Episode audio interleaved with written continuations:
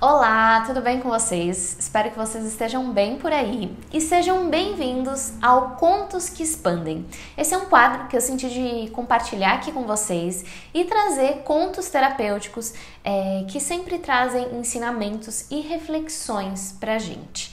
E o primeiro conto que eu senti de trazer é o conto do elefante acorrentado. Então eu vou ler aqui a história para vocês e vou trazer uma reflexão para vocês fazerem aí em relação a essa história. Então vamos lá. O elefante acorrentado. Você já observou o elefante no circo? Durante o espetáculo, o enorme animal faz demonstrações de forças descomunais. Mas antes de entrar em cena, ele permanece preso, quieto, contido, somente por uma corrente que aprisiona uma de suas patas a uma pequena estaca cravada no solo. A estaca é só um pequeno pedaço de madeira. E ainda que a corrente fosse grossa, parece óbvio que ele, capaz de derrubar uma árvore com a sua própria força, poderia com facilidade arrancá-la do solo e fugir. Que mistério! Por que o elefante não foge? Há alguns anos eu descobri que, por sorte minha, alguém havia sido bastante sábio para encontrar a resposta. O elefante do circo não escapa porque foi preso à estaca ainda muito pequeno. Fechei os olhos e imaginei o pequeno recém-nascido preso. Naquele momento, o elefantinho puxou e forçou, tentando se soltar. E apesar de todo o esforço, ele não pôde sair. A estaca era muito pesada para ele. E o elefantinho tentava, tentava e nada. Até que um dia, cansado, aceitou o seu destino: ficar amarrado na estaca, balançando o corpo de lá para cá, eternamente, esperando a hora de entrar no espetáculo.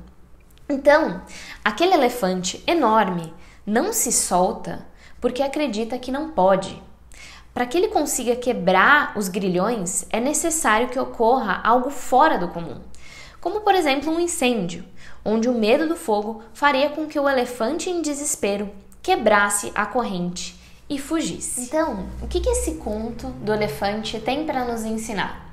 Primeiro, essa é uma história que fala sobre condicionamentos. Nós, assim como esse elefante, a gente cresce sendo condicionado a várias coisas a gente cresce absorvendo várias crenças dentro da gente. E esses condicionamentos, eles podem vir de um familiar, de um amigo, de uma professora, da sociedade ou do ambiente em que a gente vive, que a gente cresce. E nós, quando crianças, de fato a gente não tem maturidade para discernir se aquele condicionamento, se aquela crença faz sentido ou não para nós. E o que acontece é que a gente acaba crescendo, cultivando aquilo dentro da gente diariamente e a gente acaba se acorrentando, assim como o elefante.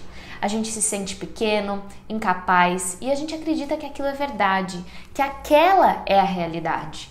Quando na verdade a gente tem um grande poder dentro da gente, um poder de quebrar essas correntes e viver livre para ser quem a gente é. Então, me conta. Me conta se você se identifica em alguma parte da história do elefante acorrentado. Eu te pergunto: existe algum condicionamento dentro de você que tem te acorrentado ou tem te colocado em um lugar menor do que você é? Um lugar que não te cabe mais, que não cabe mais na sua vida? Existe alguma corrente aí em você te travando?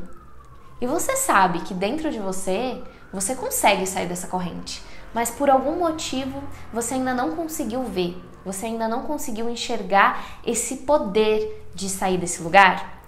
Veja se faz sentido para você.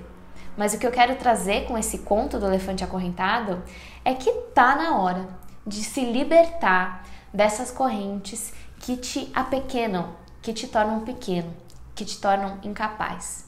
E saiba que você tem muito mais poder que você imagina e que ele já está aí dentro de você.